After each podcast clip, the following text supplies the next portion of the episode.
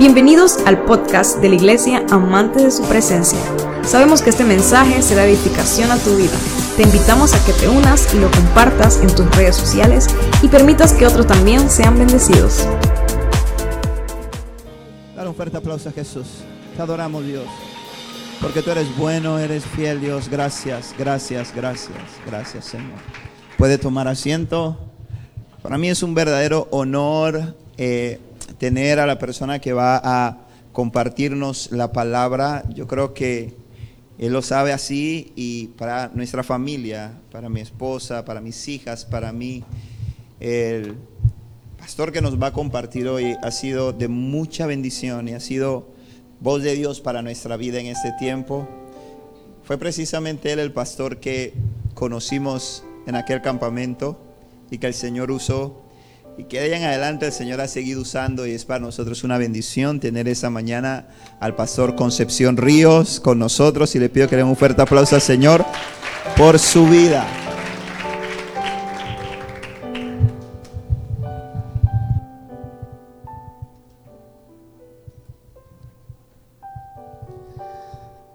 Aleluya. Yo no sé si seguir llorando o parar de llorar. Yo no elegí esto. Dios eligió esto para mí. Yo, yo vengo de una familia muy sencilla. El miércoles pasado estuve despidiendo a, a mi mamá. Y los seres más queridos de, de, de, alguien es papá y mamá. Y al despedir a mi mamá, yo dije, ya quedé sin esos seres que uno, que uno va y lo abraza y, y por lo menos te pueden entender. Es lo que yo he vivido, pues. No te dicen muchas cosas, pero te dicen, hijo, tranquilo. Mi papá se fue primero y el miércoles se fue mi mamá. Y ver a tanta gente, ver gente en especial también. Yo cargo a una hija conmigo, siempre digo esa palabra porque para mí es tratar de,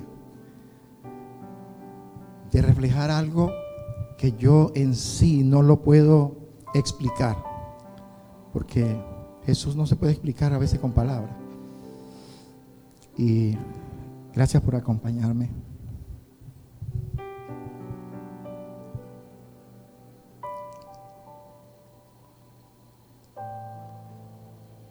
Ver a tanta gente importante como para mí es Felipe, su esposa, sus hijas.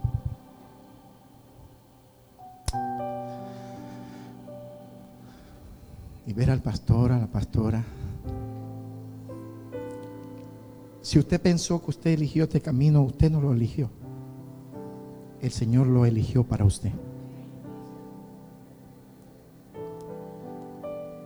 Y Dios hace tantas cosas tan, tan bellas, tan lindas, tan, tan especial. Que uno quisiera expresar cosas con palabras, ¿sí? Pero a veces uno se queda como corto. Y, y lo que Dios le permite vivir a uno es algo muy extraordinario, muy especial. Ojalá todos entendiéramos que el llamado de Dios no es una carga, no es una cruz como tal, aunque en la escritura dice toma tu cruz y sígame, no es, no es una cruz literal, es una pasión que Cristo mostró en ese lugar por la humanidad. Eso es la cruz. Y yo quisiera llamar a dos personas. Este es lo peculiar del ministerio que Dios le regala a uno, porque es un regalo. Y mientras yo estoy adorando a Dios, yo siempre le pregunto al Señor cómo se empieza este, este momento. Hay diferentes formas en que... Y, y, me gusta cuando Dios dice, hazlo de esta forma. Eh, hazlo de esta forma. Y mientras yo estoy adorando al Señor, viene el rostro suyo, el suyo. Pero viene el rostro de la que nos da la bienvenida allá afuera. La que le pone a uno una pistola, y te anota, ¿verdad? Número de cédula, número de teléfono. No. Yo quisiera que las dos pasaran acá. Las dos. Perdóname, no me he aprendido tu nombre. y tampoco a la hermana que nos recibe allá afuera. hermana, venga, venga, ven. Quiero que vengan acá. Pónganse aquí.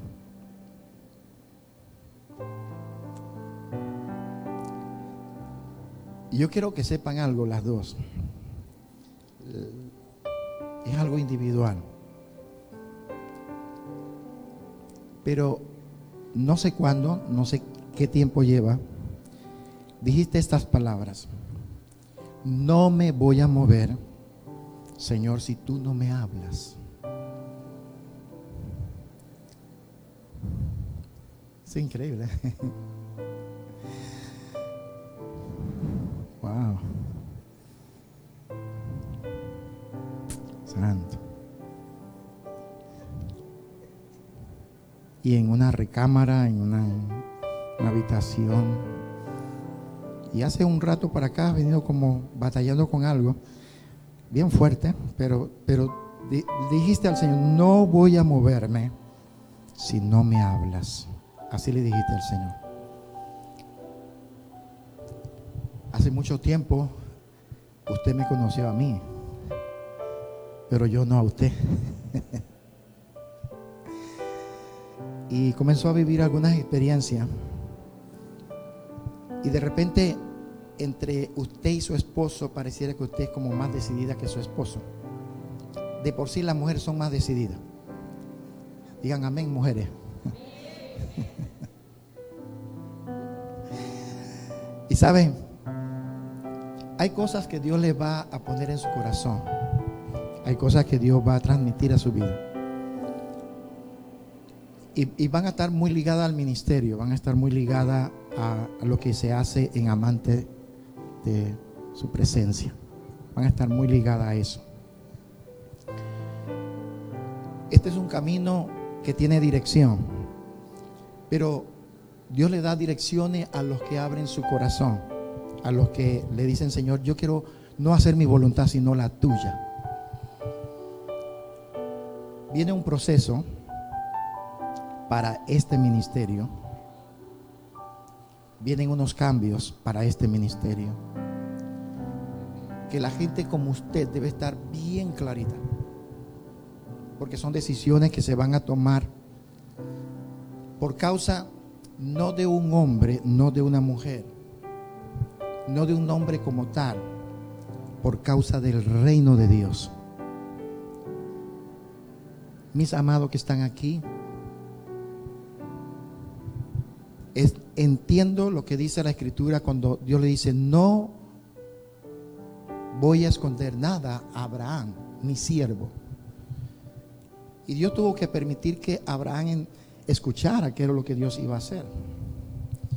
En ese tiempo era algo bien caótico, bien difícil lo que iba, se, se iba a manifestar, pero dice, no voy a hacer nada si no se lo revelo a mi siervo.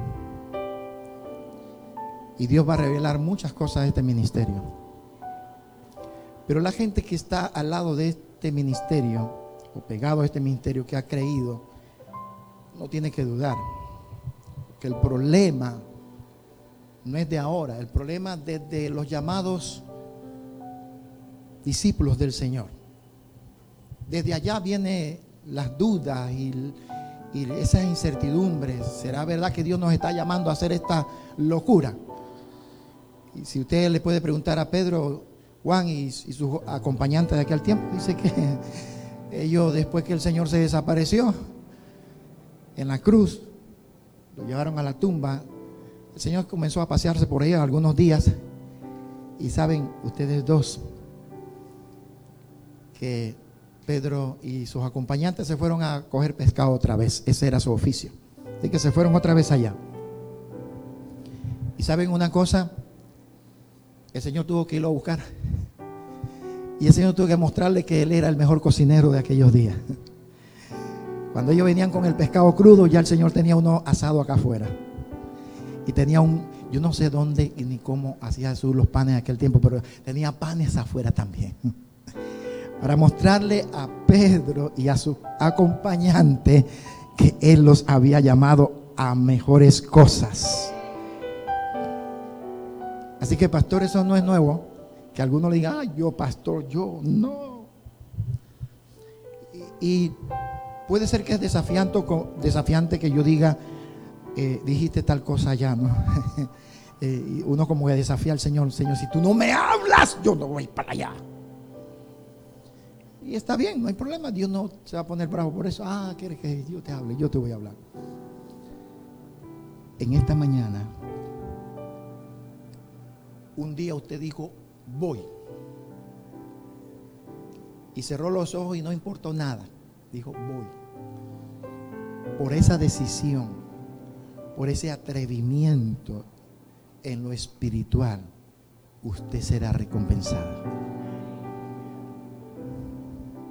No sé cuál es el deseo de su corazón, pero usted será recompensada.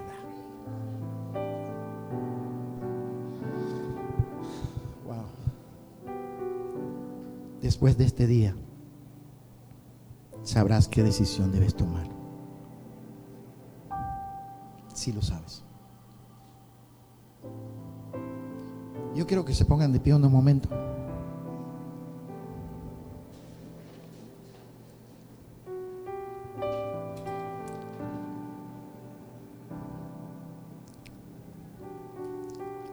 Extiendan la mano hacia donde están ellas, así,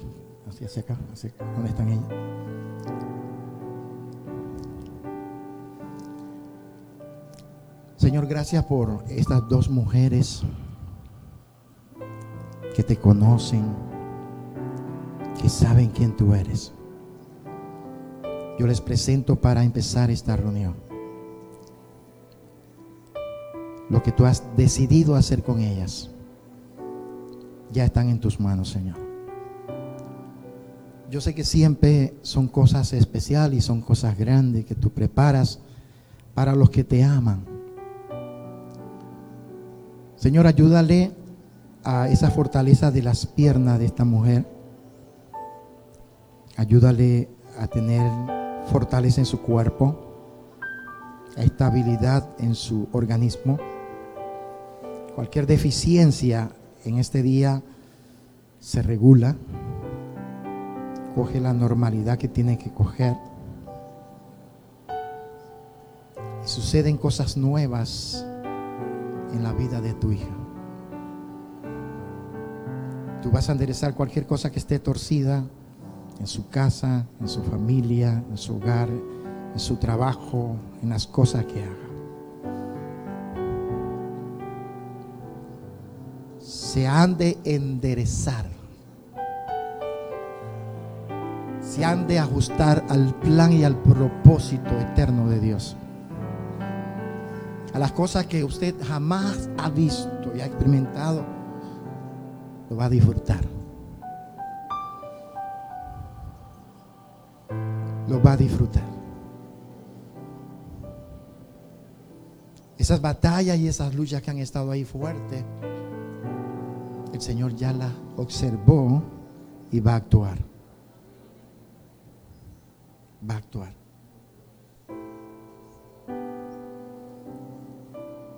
En las manos tuyas hay muchas cosas que hacer que hay muchas responsabilidades.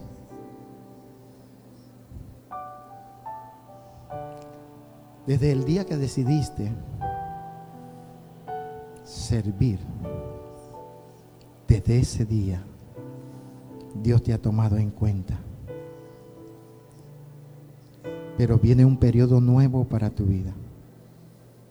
Viene una nueva etapa para tu vida. vienen cosas diferentes para tu vida.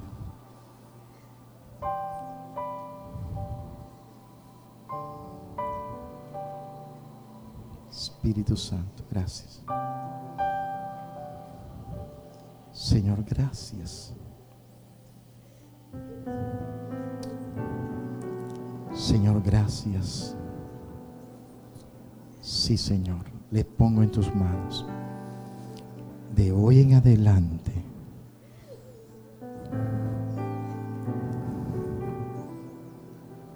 De hoy en adelante. Señor, gracias porque los, lo, lo, lo estás haciendo de manera sobrenatural, lo estás haciendo de manera entenderá, Señor. Ella lo entenderá, lo entenderá, lo entenderá. Oh Dios. Sopla sobre su vida de pies a cabeza, de cabeza a pies. No tienes que tener temor, no tienes que tener duda. Él te va a respaldar. Él va a hacer algo sobrenatural con tu vida.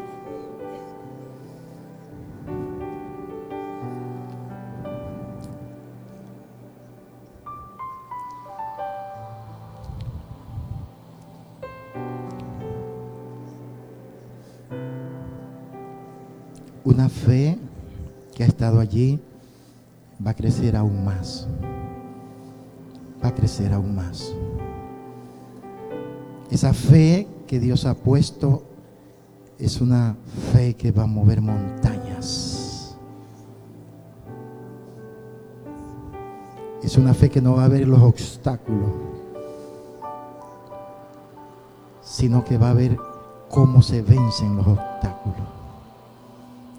Padre, gracias. En nombre de Jesús. Amén. Amén. ¿Alguien le puede dar un aplauso al Señor por esto?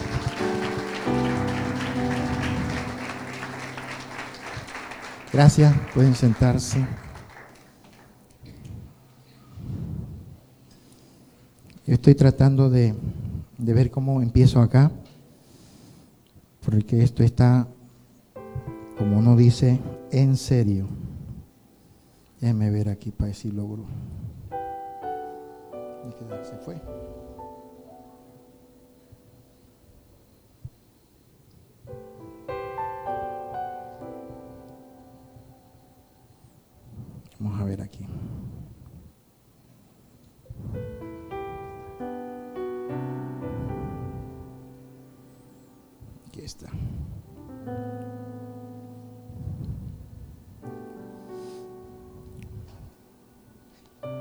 ¿Habrá algún mecánico aquí?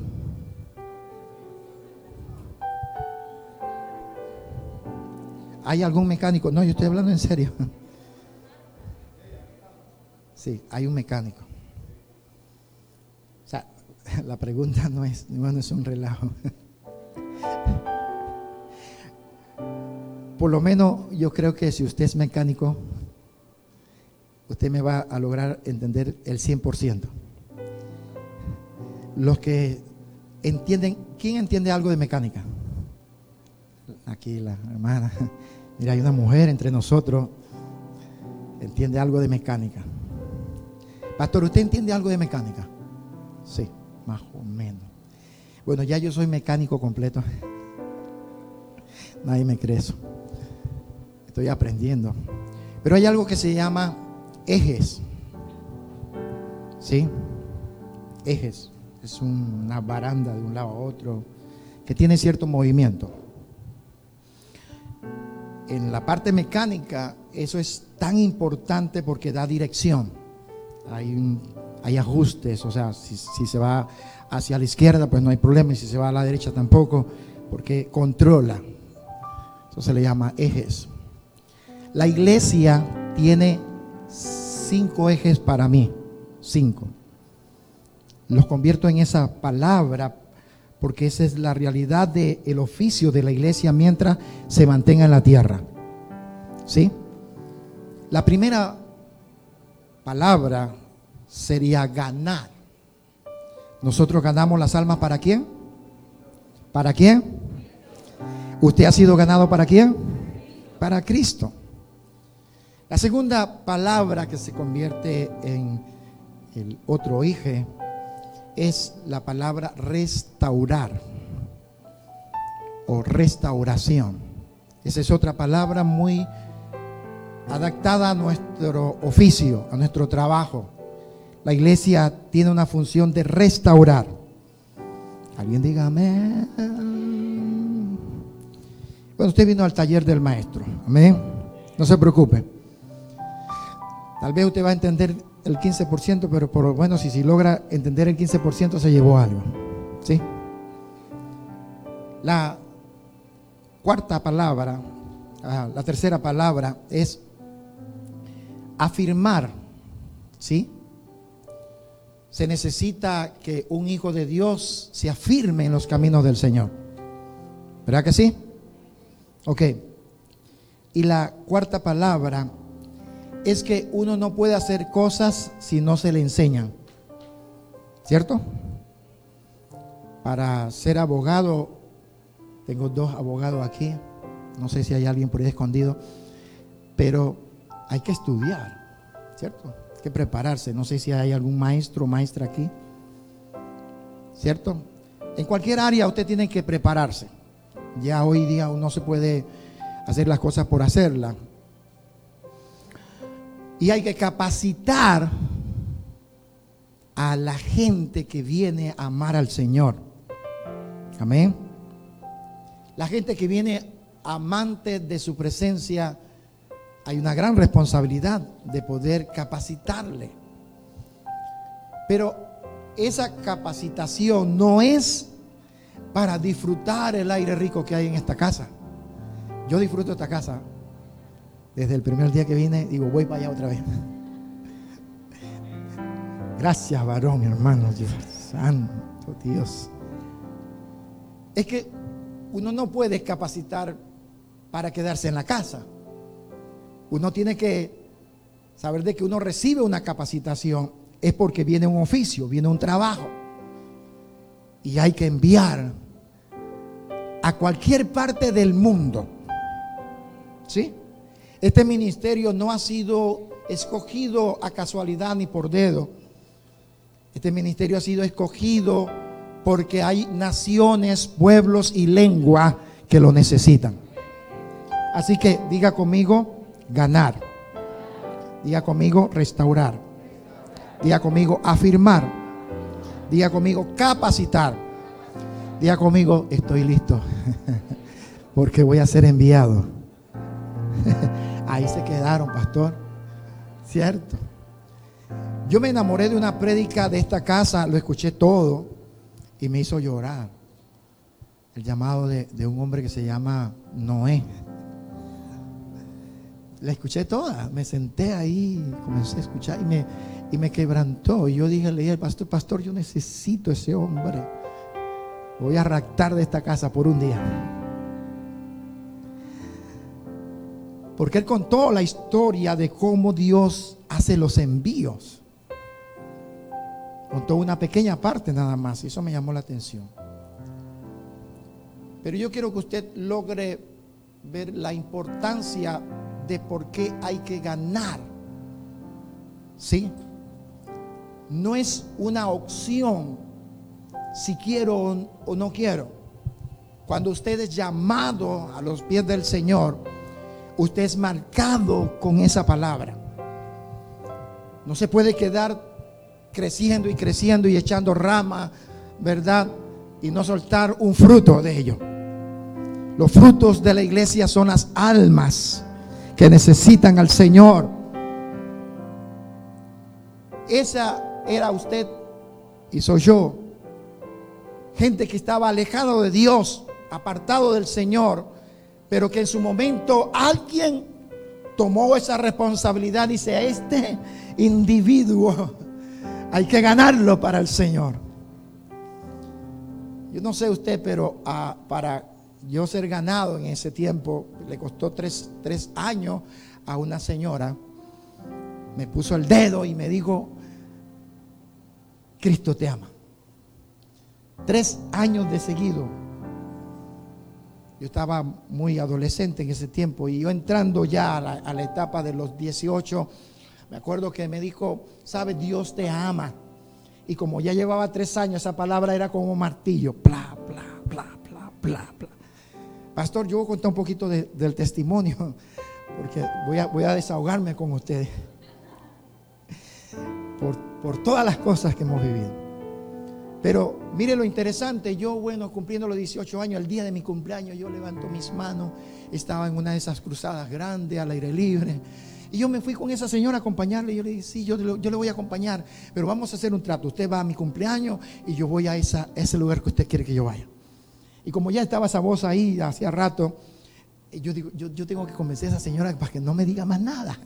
Así que yo en medio de, yo me paré, yo fui allá adelante, yo levanté mis manos y yo yo las levanté para que ella la viera. Y sabe lo lindo de toda esta historia es que yo pensé que le había quitado la idea a la señora que yo había recibido al Señor. Se la quité. Usted sabe las parrandas que se hacen para acá, para, este, para esta área, para acá, para allá, para las tablas, por allá, por un lugar muy conocido. Hasta hablas una fiesta que gracias a Dios este año se canceló. Yo fui a esa fiesta. Yo tengo el día que acepté al Señor, un 15 de enero. Y eh, llegando a febrero, usted sabe que eso es. ¿Cómo es? No sé, no sé si usted lo aprendió, no sé si usted nunca lo aprendió, pero yo sí lo aprendí. ¡Fiesta! Así que nos fuimos a la fiesta. Yo regreso después de esa fiesta sin nada, limpio, sin plata, a empezar otra vez. ¿Y sabe lo que ocurrió? Yo escuché una voz que me dijo, estás sucio. ¿Qué? ¿Sucio yo? Sí, está sucio. Y comenzó eso como una pantalla. Vi todo lo que yo había hecho. Ahí entendí. ¿Y sabe la voz que yo escuché? El día que tú levantaste las manos allá, ese día yo sí lo tomé en serio. Pero tú no lo tomaste en serio. Y en verdad no lo había tomado en serio, pero él sí. Y cuánto alaban al Señor por la seriedad de Dios con tu vida. El ganar no es algo más que un trabajo de la iglesia. Y el pasaje que tengo en mi memoria grabado es de tal manera, amó Dios a este mundo que entregó a quién? Juan 3:16. De tal manera amó Dios a este mundo que entregó a su Hijo unigénito para que ninguno de nosotros nos perdiéramos, sino que tuviéramos qué? Vida eterna. ¿Eso no será algo grande para su vida? Todavía ese es un regalo para la humanidad. Pero otra cosa que yo entendí cuando Dios me habló es que Él toca el corazón. Y Apocalipsis 3:20 dice, aquí yo estoy a la puerta y llamo. Si alguno abre, ¿qué cosa? La puerta, yo entraré, cenaré con Él y Él conmigo. Eso todavía Dios lo está haciendo. Y todavía quiere usar un lugar como amante de su presencia para que las puertas de muchos corazones se abran. Así que ganar es una responsabilidad de la iglesia. Es un llamado de la iglesia.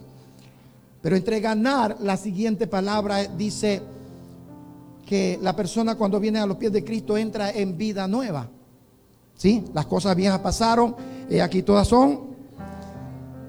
Si vamos al lenguaje actual, dice, comienzan a ser nuevas. Quiere decir que hay una etapa muy interesante en la parte de restaurar. Y encontré un pasaje muy conocido, el libro de Hechos, el capítulo 3, el versículo 2 al versículo 9. Y restaurar no es algo tan fácil.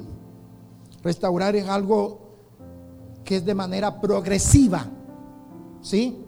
Alguien que viene a los pies de Cristo, que toma, que fuma, que, que baila, que, que tiene tantas cosas, ¿verdad? De la noche a la mañana no es fácil abandonar ciertas cosas que se han convertido en hábitos, ¿verdad?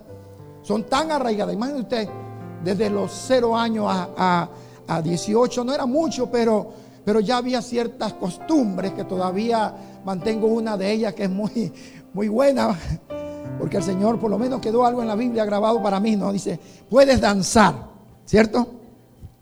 En nuestro típico lenguaje nacional puedes bailar, ¿cierto? Bueno, usted puede bailar para el Señor, ¿cierto? Y eso nos ha llevado a nosotros a que hay que trabajar.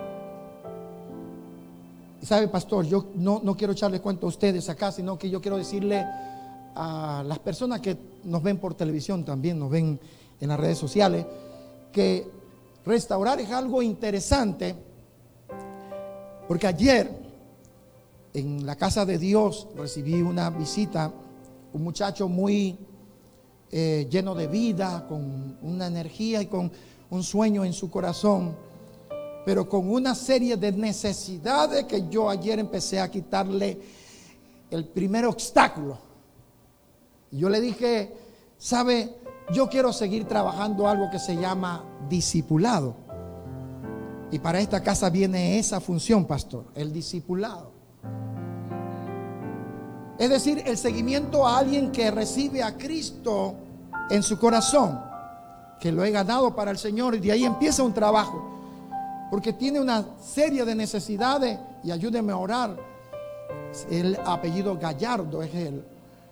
Y, me comprometí con uno, con un varón, con una persona que tiene una necesidad grande pero el primer paso que hicimos fue ganarlo para el Señor. Y yo sé que allí nos queda todo, así que hay que ayudarle a restaurar cosas de su pasado, cosas de, que son necesidades muy personales. ¿A dónde hay que trabajar para restaurar? En el estado físico de la persona, en su cuerpo, porque ahí hay personas que llegan enfermas, llegan con necesidades físicas y uno tiene que declarar la palabra de sanidad. Pero la persona no solamente llega con la necesidad de ser restaurado en el estado físico, sino en el alma. Allá donde nadie conoce, donde nadie sabe, solo Dios. Allá hay que restaurar. Y en el estado de su espíritu, porque la gente quiere adorar algo. Nuestra nación es una nación bendecida por Dios. Digan amén. Porque llegó amante de tu presencia.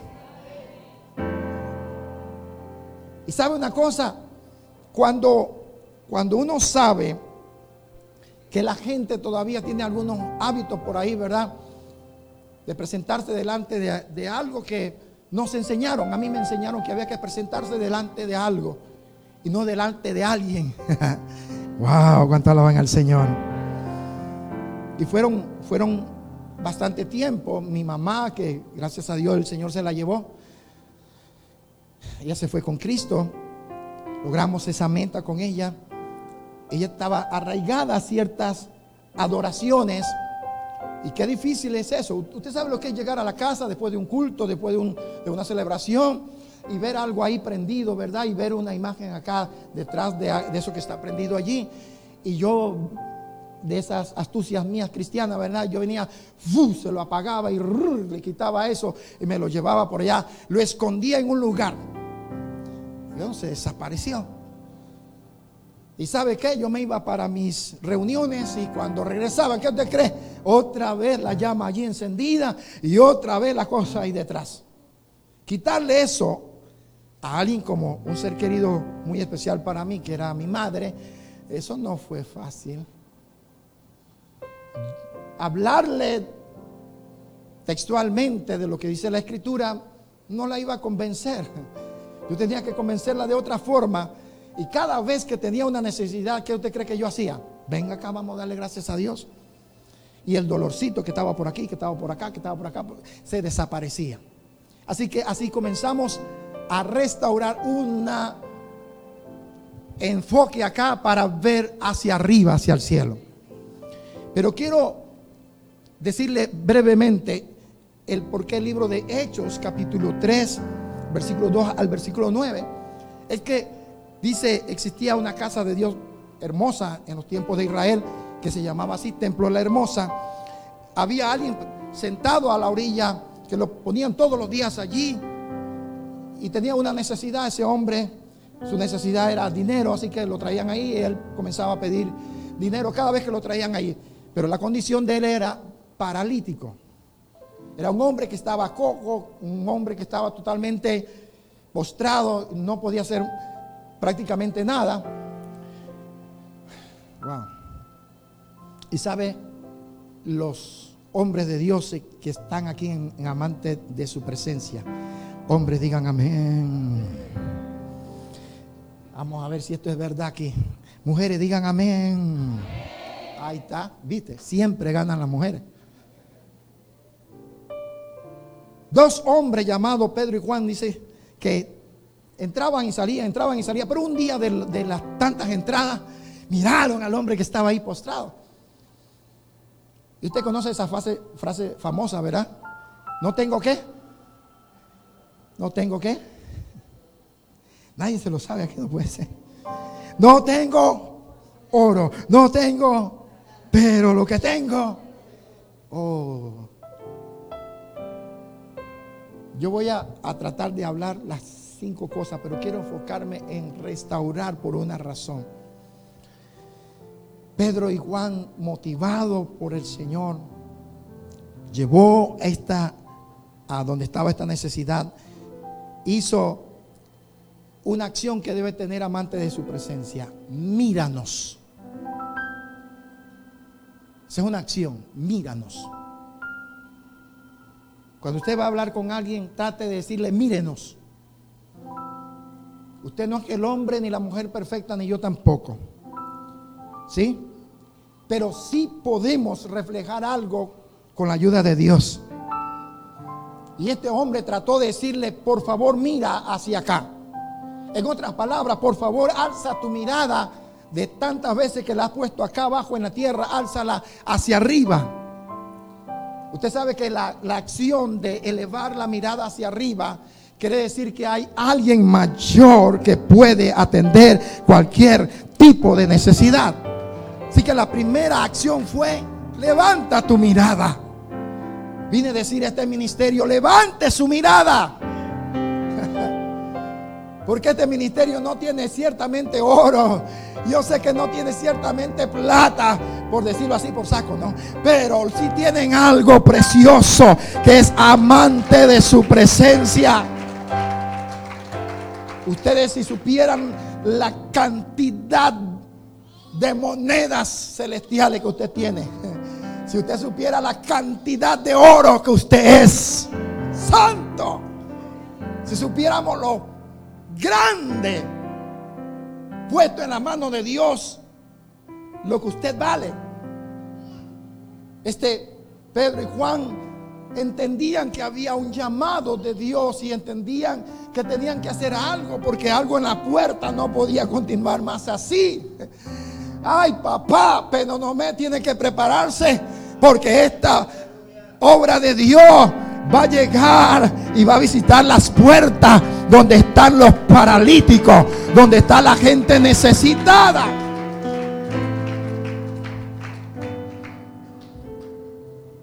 Y sabe que usted no va a llegar allá nada más con bolsa de comida. Usted, le va, usted va a llegar allá a decirle que hay alguien que quiere levantarle las piernas tullidas. Que hay alguien que quiere levantarle las manos paralizadas. Ay, ay, saya la. Que hay alguien que quiere hacer una obra en su vida. Y sabe, restaurar es esta condición. Felipe, ven acá un momentito.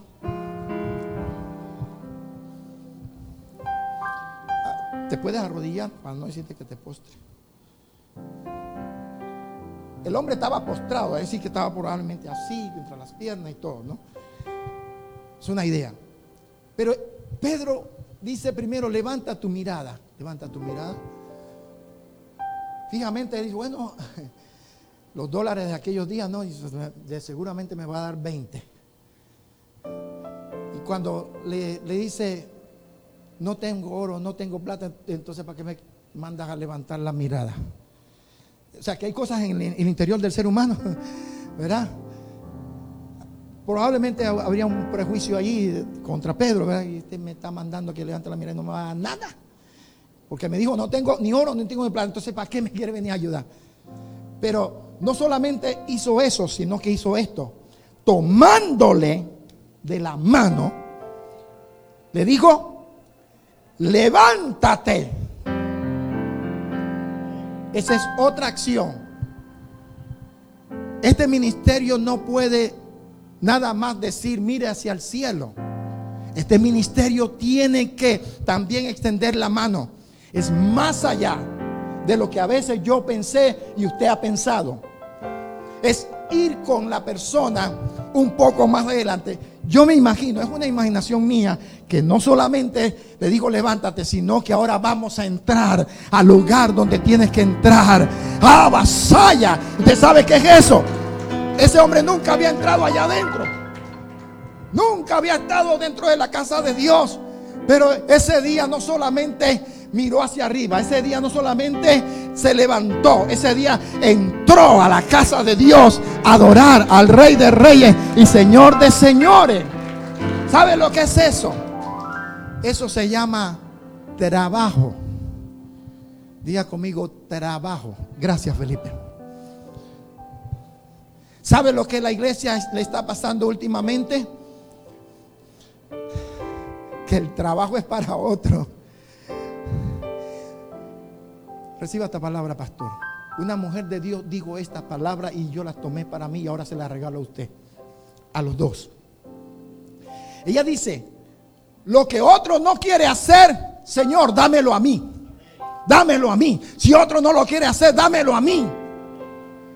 Porque hay lugares, sitios y personas que la gente realmente no da un real por eso. Pero cuando esta mujer dice, dámelo a mí, esa mujer no solamente, hermano mío, vive en Panamá, es una, una mujer de Dios.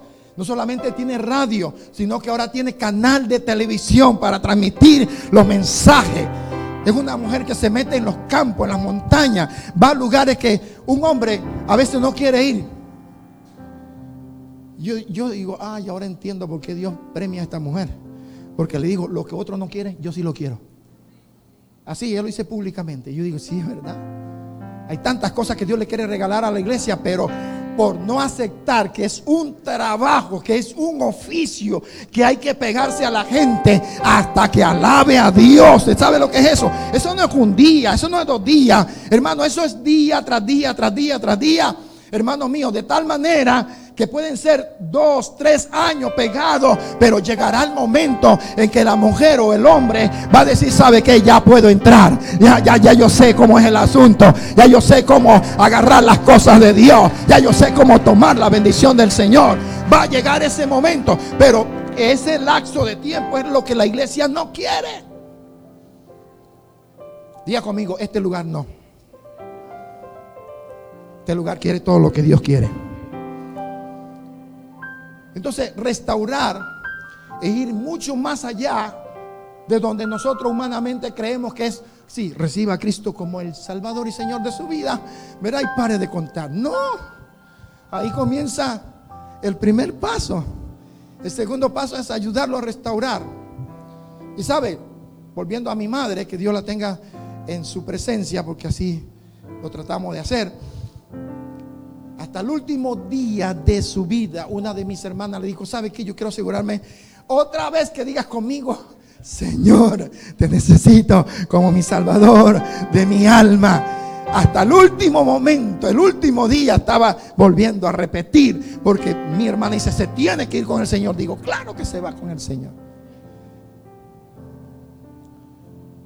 O sea que, que tiene que asegurarse de que la persona no solamente mira, no solamente se levanta, sino que entra con autoridad a adorar a Dios. Hay que asegurarse de eso. Ahora, trae fatiga, trae cansancio, trae agotamiento y trae frustración también. ¿Ya? Porque usted puede pensar, Dios no hizo nada. Cuando usted lo ve en otro lugar que no debe. Me acuerdo de una, de una anciana, hermano. Yo voy bajando de una escalera esta de, que uno cruza al otro lado de la calle, y yo voy bajando tranquilo, no feliz, y yo voy para un lugar de trabajo. Y yo veo a una de mis ancianas. Usted sabe que en ciertos lugares hay una, una serie de tableros, ¿no? De hasta allá y hasta allá. Y yo, yo voy así pasando aquí. Yo veo la anciana de la casa de Dios, de mi iglesia. Y está, no, no está ahí que mirando, está comprando. Yo digo, todavía la fe está lejos porque no se vive por fe, se vive por vista todavía. Yo traté de disimular y yo, yo creo que no me vio, no, yo pasé de largo. Pero amo a esa anciana. La amo tanto que cada vez que puedo llegar a su casa, Señor, bendice a esta mujer. Ese es mi trabajo, no es juzgar ni señalar. Yo pude pararme, eh, la anciana que ora. Usted no está para eso. Porque el que está trabajando es Dios. El chico que le cuento, Dios viene como tocando su vida, tocando su vida. Y ayer dice, ya no aguanto más. El trabajo lo hace es Dios en lo interno. Entonces usted tiene que preocuparse por ayudarlo, no por juzgarlo, no por señalarlo. Puede ser que usted sienta el deseo de rendirse. Yo no sé a quién yo le estoy hablando específicamente, pero tal vez Dios te está diciendo, ¿sabes qué? Tú estás mirando lo exterior, yo estoy mirando lo interior. ¿Sí? Él vino y pagó un precio por tu vida y por mi vida de tal manera que Él no se va a cansar. Te cansas tú y yo, pero Él va más allá hasta que doblegue su vida y su espíritu se ha entregado al Señor. ¿Usted sabe que hay gente que entrega su cuerpo fácilmente? ¿Quién ha recibido aquí una sanidad? Alguien que me levante la mano. Una sanidad. Un milagro de Dios. Un toque de Dios en el cuerpo. Fácilmente Dios toca el cuerpo. No hay problema. Y wow, el Señor lo hizo, ¿verdad que sí? El Señor me sanó, hizo el milagro. En el alma, cuántas cosas Dios comienza a trabajar y uno dice, wow, Dios lo está haciendo, Dios me está ayudando, Dios me está restaurando, ¿cierto? Pero ¿quién conoce al espíritu del hombre? Solamente el que lo hizo. ¿Sí? Pastor, yo escuché una prédica suya de esas valientes, ¿verdad? Yo me, puse a ver esa prédica y dije, wow, interesante. Pero hay una urgencia de que nosotros estemos conectados con Dios. Hay una urgencia que debemos estar cerca del Señor. Y cerca con el cuerpo, cerca con el alma, pero cerca con el espíritu. Y eso es una batalla. Nadie me puede echar este cuento y que no, hermano, yo soy hijo de Dios, yo soy cristiano.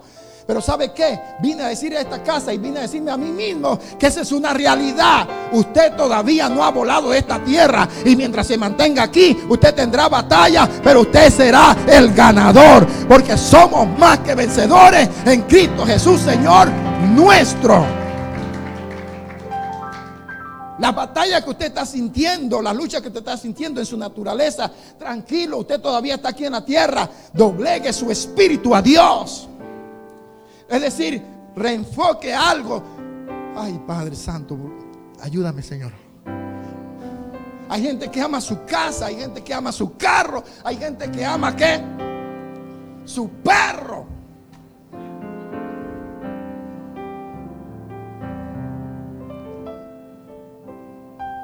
Perdóneme, pero más que a Dios. Eso se llama adorar. Yo tengo mi esposa, tengo mis hijos, yo los quiero mucho. Pero ellos no son el centro de mi adoración. Ellos son la gente que Dios puso para que yo los ayude y para que ellos me ayuden a mí. Digan amén. Un pastor no es el centro de adoración de nadie. Por favor, saque eso de la mente. Saque eso de su vida. Es un instrumento de Dios y cuídelo porque es el instrumento que Dios le regaló amante de su presencia.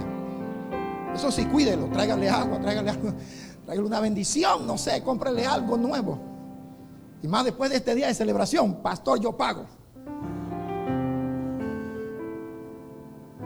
Pero adorar no. O sea, la gente llega a adorar hasta los árboles. ¿Ya ha escuchado a esa gente amante de la naturaleza? ¿La ha escuchado esa persona? Lo que hacen así.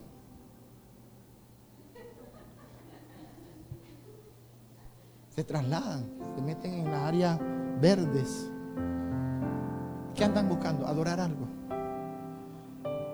Pero hay que conectar a la gente con el que verdaderamente necesita ser adorado. Y sabe una palabra que la escuché y vuelvo a recalcarla, no porque la predicaron acá, sino porque me lleva al tema donde usted tiene que buscar adorar, adorar, adorar, adorar, adorar, adorar, adorar, adorar y adorar, pero a su creador. A eso debemos llevar las personas para restaurarle. Y sabe, como hay diferentes tipos de necesidades, hay que afirmarlo. Y sabe, pastora, también escuché un mensaje de esta casa que tiene que ver con el libro de los Hechos. Y para afirmar lo primero que sucede en la vida de una persona es que cambia de antigua vida a nueva vida. ¿Cuándo?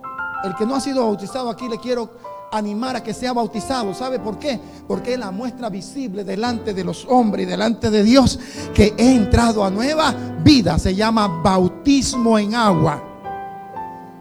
En el libro de los Hechos, capítulo 2, versículo 41, dice que ellos entraron y una cosa hicieron, dice, se bautizaban y empezaban una nueva vida. No solamente entraban en una nueva vida, sino que buscaban Oiga esto. A desear la palabra de Dios como tal. Es decir, la enseñanza. Las prédicas están muy, muy, muy buenas en esta casa. ¿Sí? Pero si pudieran valorar, esto lo dejo como cuestión mía, como, como un servidor de Dios. Hermano, un ser que conoce al Señor se enriquece más a través de las enseñanzas cuando escuchaban las enseñanzas de los apóstoles, la gente se enriquecía. Eso los ayudaba a qué cosa? A crecer. No solamente entraban solamente a recibir la enseñanza, sino que entraban a tener comunión, dice, unos con otros. No solamente a tener comunión unos con otros, sino que entrar en ambiente juntos en oración. No solamente entrar en un ambiente de juntos en oración, sino que ellos deseaban también compartir las cosas que podían tener. Casualidad, pastora. Deseaban compartir algo de lo que ellos tenían. Y lo repartían según la necesidad que había en aquellos días. Dice, la repartían. Dos cosas al final de que da, da afirmación en la vida de un creyente. No solamente se quedaban compartiendo algo entre ellos, sino que iban, dice, y compartían afuera, en la calle, con la gente. Y dice, la escritura tenían favor con todo el pueblo. Pero marcaban algo. Eran gente que adoraban a Dios. Todo eso tiene que ver con afirmación. Quiero recalcar algo en Nueva Vida. Nueva Vida es algo hermoso. ¿Usted sabe lo que es estar arrodillado bajo un pedregal y recibir una visitación de Dios bien hermosa que te cubre de pie a cabeza y te pone a sudar? Y te da así como esa confirmación de verdaderamente soy hijo de Dios. Llegar a experiencias tan especiales con el Señor en esa nueva vida que jamás quieras soltar al Señor. Entonces es un trabajo no solamente de restaurar, sino de afirmar la vida del creyente. Si usted ve uno por ahí apartado, acérquelo a usted. ¿Sí? Digan amén. Usted sabe que hay gente que siempre se aísla por allá, ¿verdad? Yo, sí, sí, yo quiero escuchar las cosas de Dios, pero, pero tranquilo, acá varón, yo voy a estar acá, así que no, no. Pero alguien tiene que ser más atrevido que ese que se acercó y dígale, ¿sabe qué? Te invito a una reunión que tengo. ¿Sí? Empiece por, reuniones especiales. ¿Se sabe cuáles son las reuniones especiales? Invítelo a comer algo. ¿Sí o no? Estos chicos que están aquí son tremendos.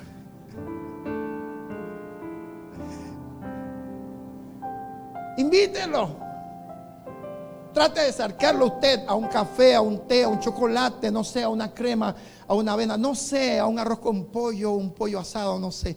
Pero invítelo. Yo sé, yo sé que es una estrategia muy, muy poderosa, hermano. Usted no sabe cuánto es eso. Usted sabe lo que es llegar a una casa y que te digan, siéntate, vas a comer con nosotros. Que yo voy a comer con ustedes, sí, sí, siéntate. No, yo, yo voy a para la iglesia. No, siéntate aquí primero, vas a comer con nosotros, después vamos a la iglesia. Ah, bueno, está bien. Usted sabe lo que me ayudó a mí a firmarme en el camino del Señor, una mujer de Dios, otra mujer, ¿no? Claro. Pero ya esta sí era pastora, así que ella me, me acercó y me dijo, siéntate y vamos a comer. Ah, vamos a comer, qué bueno, yo con hambre. Feliz de la vida, así que comía y todo. Esta es mi familia y vamos a orar todos juntos en cadena de oración. Yo ahí agarraba y yo digo, ahora sí me están atrapando de verdad. Pero eso es una estrategia que vale, porque si no yo no estuviera frente a ustedes. Crean lo que yo estuviera debajo de la tumba probablemente. Pero eso me ayudó. Hermano, aquí no le gusta que lo inviten a comer. ¿A usted no le gusta? Y aquí hay bastantes negocios, ¿verdad? Un McDonald's, un Kentucky, no sé, algo por ahí. ¿Cierto? Ahora después que salimos nos pueden invitar, ¿verdad? Sí. Escuche bien. Eso me ayudó que cada vez que pasaba por la casa, yo no pasaba de largo, yo iba a la casa. Disimuladamente, ¿no? Sí, pastor, aquí estoy. Dígame, ¿en qué le puedo servir? Y sabe, eso me, agradó porque la pastora nunca me dijo, no hay, sino, para todos hay aquí. Pero nunca salía de esa puerta, de esa casa, si no me agarraba en cadena de oración. Yo extendido ahí. Yo escuchaba todo como el loro, ¿no? Aprendiendo. Eso me ayudó entonces a decir, sí, verdad, hay que orar a Dios. Entonces, esas cosas son prácticas que usted la puede hacer en este año, a mitad de año para concluir el 2021. Si esta iglesia se propone hacer cosas que jamás han hecho, yo estoy seguro que este lugar, hermano, va a cambiar de sitio. Gracias, hermano. Porque usted sabe cuánta gente está necesitada de pan, de alimento y de algo más esencial que es la vida en Dios. Eso es una necesidad en cualquier área. Yo fui al parque aquí afuera, por ahí un súper, dice súper, la super carne, algo así creo que se llama. Yo estaba ahí, qué pocotón de gente ahí, hermano. Si una tarde de esto, pastor, y usted se acerca por ahí con ese pocotón de gente, yo no sé, regálele una mascarilla, regálele algo eh, de, de parte y tengan en el tratado allí. Mire, lléveselo. Se va para allá, no sé, para Churuquita arriba. Hay que cambiar algo. Hay que hacer algo visible ante los ojos de la gente. Porque Dios nos está demandando a nosotros. La sangre de Penonomé no es sobre nuestra vida. No sé si me explico. Esto es profundo. Que nadie, hermano, sepa que Dios le ama. Es decir, que toda gente debe saber que Dios le ama, que Dios tiene un propósito con su vida. Y hay que hacer algo. Todo lo que estoy contando es porque eso ayudó a los pasos de hoy. Si no, yo no fuera alguien como el que usted está escuchando. Miedoso a la muerte. Yo me acuerdo, ¿no? Estoy hablando así como viejo ya.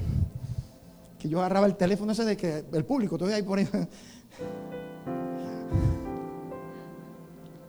Nervioso. Y la otra persona estaba bien lejos de mí. Parame acá, eso no era para mí. Eso era para otros, menos para mí. Pero hoy día entiendo, usted tiene necesidad de Dios. ¿Y cuánto más necesitado de Dios? Entonces hay que tomarse el tiempo, después que ayudamos a la gente a restaurar, a sentarnos tiempo con ellos y ayudarle a capacitar. Hay que capacitar a la gente porque la escritura nos habla en el libro de segunda de Timoteo, el capítulo 13, el versículo 16 y 17. Dice que la palabra de Dios es útil para qué? ¿Para qué? Enseñar. ¿Para qué? Para instruir, para corregir, ¿sí? Para redarguir. Dice, a fin de que el hombre y la mujer sean capacitados para qué? Para toda buena acción. Quiere decir que usted y yo todavía a la fecha que llevamos necesitamos todavía seguir escuchando la enseñanza de parte de Dios para nuestras vidas. Dios no ha terminado contigo, ni conmigo, ni con este ministerio, porque apenas llevan dos años. Prepárense para el número tres. Yo, yo voy a soltar esta palabra. La celebración no será dentro de esta casa. Va a tener que ser al aire libre, no sé, en un lugar más amplio, un lugar grande, un lugar espacioso, de tal manera que nosotros vamos a ir a para ¿Qué? Todo esto lo hemos hecho. Sí. Hay un año todavía para prepararse. ¿Por qué? Porque durante este año, estos seis meses que vienen, debe ser capacitación. Vamos para la calle, vamos para allá, vamos para este lugar, vamos para tal centro. Hoy tenemos el privilegio, hermano, de ubicarnos en ciertos lugares al aire libre donde la gente pasa, donde la gente camina, donde la gente va. Hay otras oportunidades de ir casa por casa. Hay una serie de oportunidades hoy día. Ustedes las tienen en esta área, en esta tierra, ustedes la tienen. No las desperdicien. Las locuras del pastor, 100% pastor, vamos para allá. Algunas locuras le va a salir a la pastora así de repente. La pastora también, sí. Porque no se trata de nosotros, se trata de la necesidad de Dios en el corazón de la gente. Entonces hay que capacitarnos, es decir, cómo llegar, cómo hablar, cómo hacer ciertas cosas, cómo soltar un tratado, cómo hacer algo en especial. Hay que capacitar. Y por último, el testimonio de Abraham lo ilustró hace unos domingos atrás. ¿Usted sabe lo que es salir de una nación para acá? A saber si aquí lo querían o no. Gracias, pastor, por amar a ese muchacho. Gracias, pastor. Yo tuve el privilegio de viajar a una nación que para poder predicar allí tenía que tener intérprete. Qué lindo es salir de nuestra tierra, montarse en un avión. Pero hermano, cuán difícil es llegar a una tierra que no hablan tu idioma. El pastor sí hablaba español, el otro, la, esposa hablaba español, el otro hablaba español, pero el resto de la congregación, todo era en otro idioma. Ponerse el traductor acá, yo no sé si él se enredó o no, pero en un momento quedó quebrantado. Yo no sé qué palabra yo dije, que el hombre quedó paralizado. ¿Qué dije? Yo no sé. Yo espero que no haya sido algo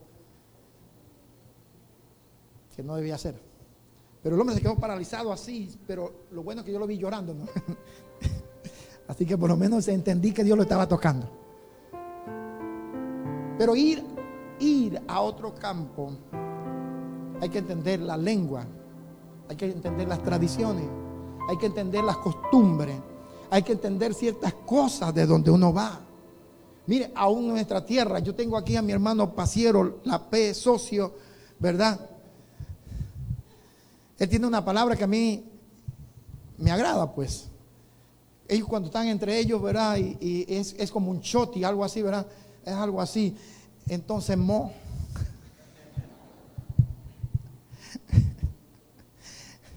Colón come. Y come bien, gracias a Dios.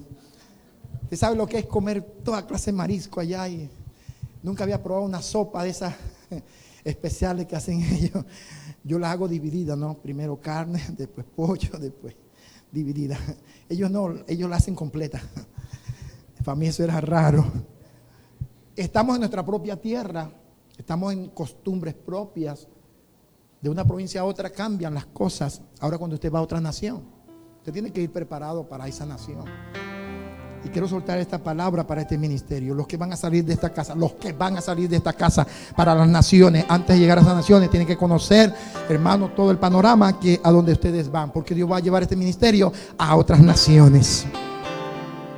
El envío es algo tan interesante que es necesario que este tiempo nos estemos preparando. Guatemala nos regaló o regaló a este ministerio a Noé. Pero Panamá le va a regalar a Guatemala también su bendición. Panamá le va enviar a Chile, le va a enviar a Argentina, le va a enviar a Ecuador, le va a enviar a Costa Rica, le va a enviar a Nicaragua, le va a enviar a El Salvador, le va a enviar a cualquier parte del mundo. Le va a regalar un envío. Y hay que estar preparado para eso. Todavía hay una puerta todavía abierta de oportunidades para hacerlo. No sé qué tanto dure esto porque la verdad es que ya la noticia que tenemos es que el Señor se está acercando. ¿Verdad que sí? Así que si se está acercando, como que ya se está como ajustando un poco la bisagra de esa puerta, ¿verdad? Ya está haciendo. Está ajustándose ahí, ¿verdad? Pero usted todavía tiene la oportunidad de ser enviado. Enviado a otras naciones, pero enviado a ciertas comunidades de alrededor. Cuando el pastor se levanta acá al frente y diga, y diga de parte del Señor, usted se va para Churuquita Grande usted se va para Churuquita Chiquita, usted se va para allá la pintada, usted se va para esta área, usted se va para la otra, usted se va para la otra. El mismo día van tres para allá, tres para acá, tres, yo no sé. Hermano, la Biblia dice de dos en dos, pero este ministerio tiene que sacar a la gente a cualquier parte. Las experiencias más lindas que yo he vivido no es estar en cuatro paredes, hermano. Yo disfruto estar en cuatro paredes, pero la experiencia más linda es ver que alguien se sanó, pero no dentro de la casa de Dios, sino allá afuera. Ver, hermano, que alguien ha sido restaurado y ver, escuchar testimonios de transformaciones y cambios. Yo digo, eso, eso no tiene precio realmente. Si se le pone un valor, no lo hay. Porque Cristo, hermano, derramó su sangre por todas esas vidas. ¿Cuántos se quieren animar? Entonces vamos a qué? A ganar. ¿Vamos a qué? Restaurar. ¿Vamos a qué? afirmar. ¿Vamos a qué? A capacitar. Pero vamos a qué? A ser enviado. Esas cinco cosas pertenecen a este ministerio. Es un enfoque a mirar la visión de Dios. Y yo quiero concluir con esto porque usted se siente cómodo siendo creyente. ¿Alguien de aquí se siente cómodo siendo creyente? ¿Sí? Yo sí, yo me siento cómodo. Soy creyente, creo en el Señor, creo en las cosas sobrenaturales de Dios. Pero la Biblia no habla de creyente, la Biblia habla de discípulo. Ahora, ¿cuántos de los que estamos aquí somos discípulos? Te tienen que decir amén, creyente o discípulo, pero diga amén en alguna de las áreas. Empezamos siendo creyentes y terminamos donde? Siendo discípulos. Entonces, no sé si están por allá preparados, pero si están preparados allá, yo quiero que vean esto en la pantalla para concluir este tema porque está interesante, porque quiero que usted, después de esto, usted se ponga de pie. Y si alguno se atreve a venir acá a decir, pastor,